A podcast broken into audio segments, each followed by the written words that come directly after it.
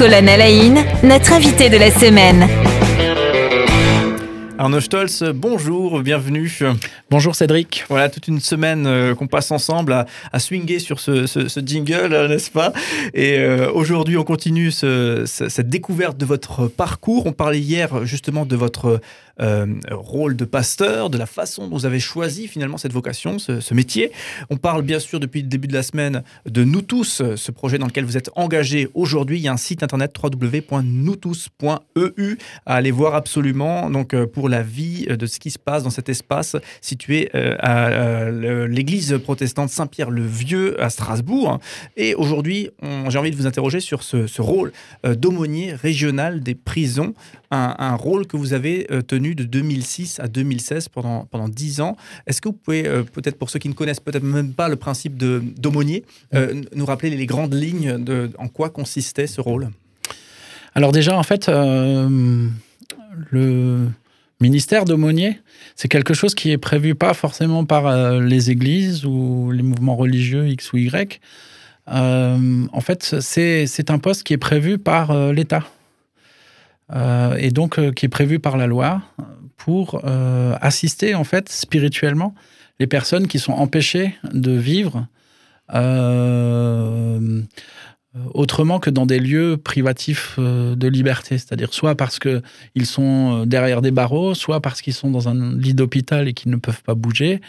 Euh, donc en fait, dans tous ces lieux-là, ou à l'armée par exemple, quand on ne peut pas se mouvoir, euh, c'est-à-dire un soldat, il, il, doit attendre des ordres et qu'on le libère pour pouvoir sortir de la caserne. Voilà, donc dans tous ces lieux où on n'a pas le droit d'une certaine manière de sortir, où on ne peut pas sortir librement, l'État a prévu en fait une assistance spirituelle au même titre qu'elle peut exister dans le reste de la société par ailleurs.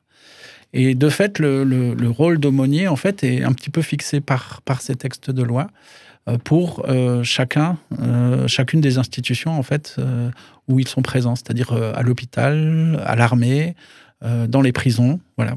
C'est intéressant de rappeler ça peut-être pour des gens qui ont une certaine vision de la laïcité, de, ouais. de montrer que l'État pense aux, aux, préoccupations spirituelles des gens qui sont à l'hôpital, à l'armée, euh, en prison, euh, et pense à ces préoccupations euh, spirituelles et, et, permet à des, à des gens d'y répondre. Bah, disons que c'était l'esprit, en tout cas, euh, c'était l'esprit, euh, on va dire, des, des, textes qui ont permis que euh, la relation entre l'État et les religions soit articulée. Mmh. donc la religion n'était pas vue comme une menace, visiblement, mais plutôt comme la possibilité euh, pour les personnes d'avoir un développement particulier et donc aussi d'exercer euh, un droit qui est le droit de conscience ou le droit d'être la personne euh, qu'elle est avec une vision globale sur la vie, et y compris sa dimension religieuse. Alors, si on retourne en 2006, euh, quand vous devenez aumônier régional des, des prisons, est-ce que vous vous souvenez justement de, de, ce, de ce, mouvement? Comment vous devenez euh, aumônier régional des prisons? Peut-être de votre première visite aussi en prison? Bah, En fait, ma première visite en prison, je l'ai faite bien avant cela. Mm -hmm. Parce qu'en fait, euh, j'ai commencé à, à rentrer en prison en 92. 93, 92, 93. Vous aviez dire quel âge? Bah, Je devais avoir 21 ans. D'accord, ouais, quelque chose comme ça. Euh, et en fait, euh, un aumônier de la maison d'arrêt de Strasbourg m'avait demandé euh, d'intervenir pour jouer de la guitare dans un de ses cultes. Et c'est comme ça que j'ai mis le pied en prison la première fois. Et alors, vous vous souvenez de... de enfin, j'imagine que vous en souvenez. Qu'est-ce que vous avez vu Qu'est-ce qui vous a marqué, choqué? Bah, Ce qui m'a interpellé, ce qui m'a interpellé, bien sûr, c'est que c'est que dans une prison, il y a des murs et, euh, entre les murs, beaucoup de gris. et que d'une certaine manière, euh, ce qui m'a marqué, c'est le fait que, bien sûr, ce lieu n'est pas accessible euh, facilement et on ne peut pas en sortir facilement. Et donc, le, le fait de circuler dans une prison, c'est la première chose que ça apporte. J'ai pas eu le réflexe qu'ont certaines personnes qui, qui se sentent complètement oppressées Et c'est d'ailleurs ce qui a permis que je puisse développer un engagement là-bas. C'est-à-dire qu'il y a des personnes qui n'arrivent pas euh, à circuler comme ça entre quatre murs en se sentant contraints, parce que entre quatre murs, finalement, l'horizon disparaît. Il y a des murs et des grilles partout. Et c'est très oppressant. Euh, on va dire euh, architecturalement parlant, simplement ça. Faire l'expérience d'une prison, ben ouais, on, sait tout de suite si on est accordé ou si on est OK pour y aller ou pas. Parce que de fait, euh, ça s'impose. Et du coup, lorsque vous avez joué ces, ces, premiers accords de guitare, vous avez 21 ans, vous êtes euh, Ouais. en prison pour la première fois pour accompagner ce pasteur. Est-ce que vous vous, vous souvenez, est-ce que ces, ces prisonniers, euh, vous retrouvez quelque chose de, de classique? Vous connaissez une, une, une assemblée qui, qui chante des chants de louanges et puis qui écoute un message du pasteur Ou est-ce que vous êtes complètement dans un univers différent? Non, c'est pareil. C'est d'ailleurs ce qui est marquant, c'est-à-dire qu'en fait, euh, au fond, il y a un discours de la société qui, est plutôt de, forcer le trait euh, négatif de ces personnes qui sont entre quatre murs. Euh, certains actes qui les ont menés ici, ou même tous les actes qui les ont menés ici, sont bien sûr catastrophiques et très négatifs. Mais après, il y a la réalité humaine qui est euh, aussi autre chose. C'est-à-dire, de, ce qui a marqué, c'est que justement, bah, je pouvais être là comme je pouvais être dans n'importe quel lieu. Une fois que, une fois que j'étais arrivé au bon endroit, il y avait un espace où possiblement on pouvait imaginer qu'on n'était pas en prison. Parce qu'on était ju- juste là entre euh, êtres humains dans une pièce et chacun avait choisi d'être là.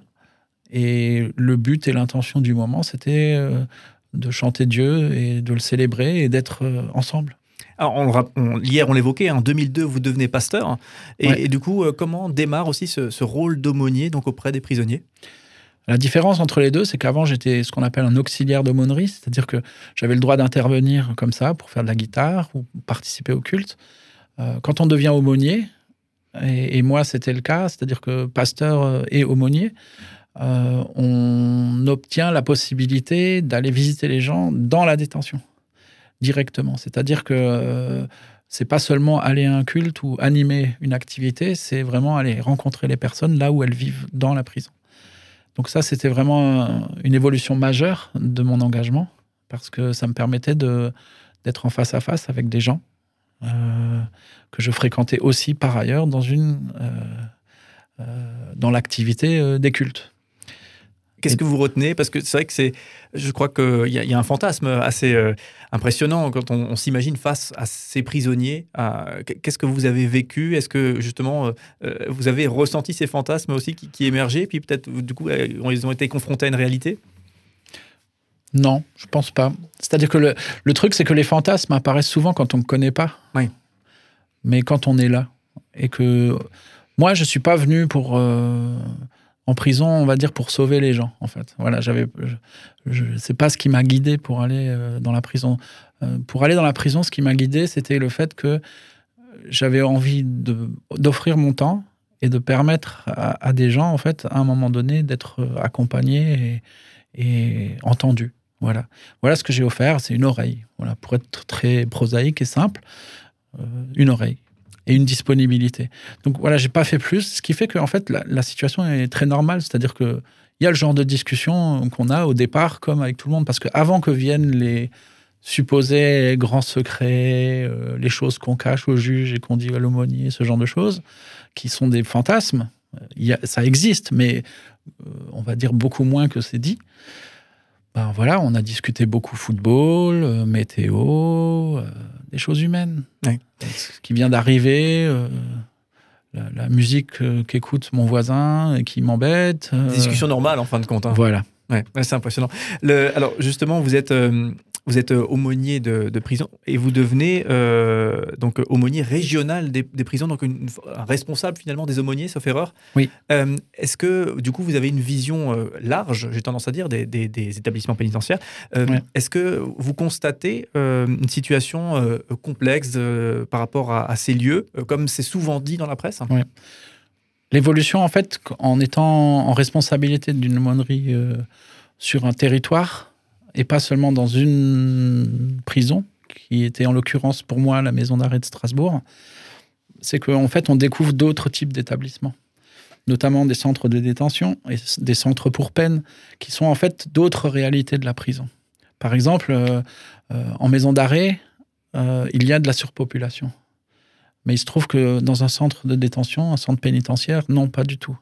C'est-à-dire que à cet endroit-là, euh, il y a un encellulement, c'est-à-dire que euh, le fait de, pour un détenu d'habiter, une personne détenue d'habiter dans, un espace qui est le sien. Et ça, c'est maintenu. C'est-à-dire que, du coup, la réalité est très différente. La prison que moi je connaissais, la maison d'arrêt Strasbourg, elle se présente de manière très différente qu'un centre de détention, un centre pour peine, une maison centrale. Sans être technique, mais c'est quoi la, différence justement entre ces différents établissements? Ben, Du coup, les maisons d'arrêt, en fait, elles, elles reçoivent euh, dans, entre leurs murs des, des personnes qui sont condamnées à des petites peines ou alors qui font leur fin de peine ou qui sont en attente de jugement.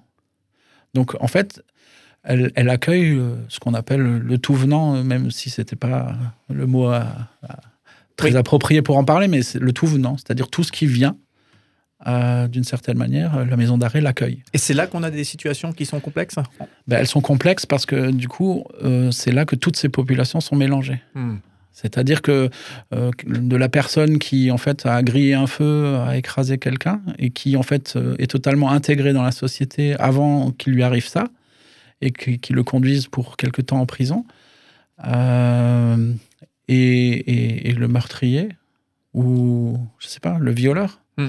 Et, et, toutes ces réalités se côtoient dans une maison d'arrêt. Euh, dans les centres de détention, centres pour peine, maison centrale, ensuite, c'est une fois que les gens sont condamnés, ils vont passer en fait leur condamnation ou la durée de leur condamnation dans ces établissements-là, euh, dont le régime est un peu plus souple, un peu moins fermé que dans une maison euh, d'arrêt.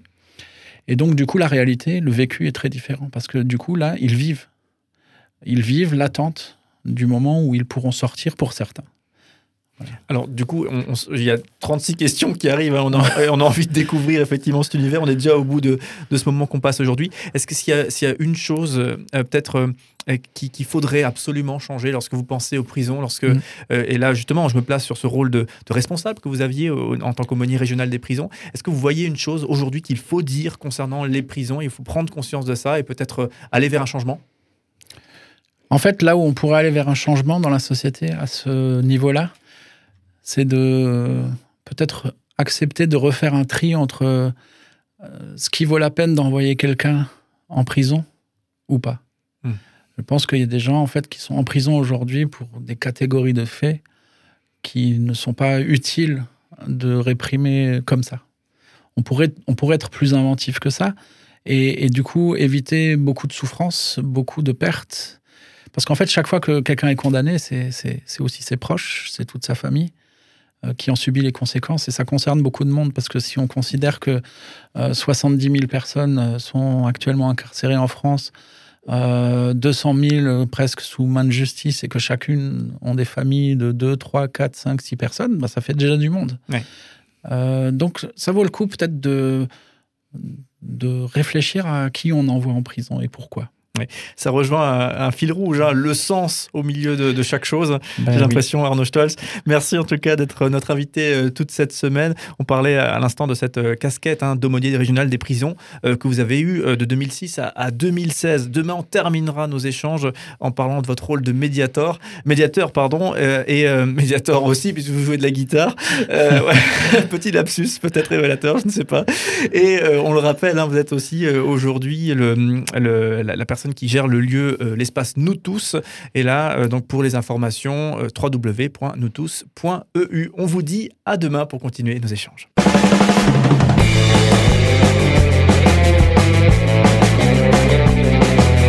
5 colonnes à la notre invité de la semaine.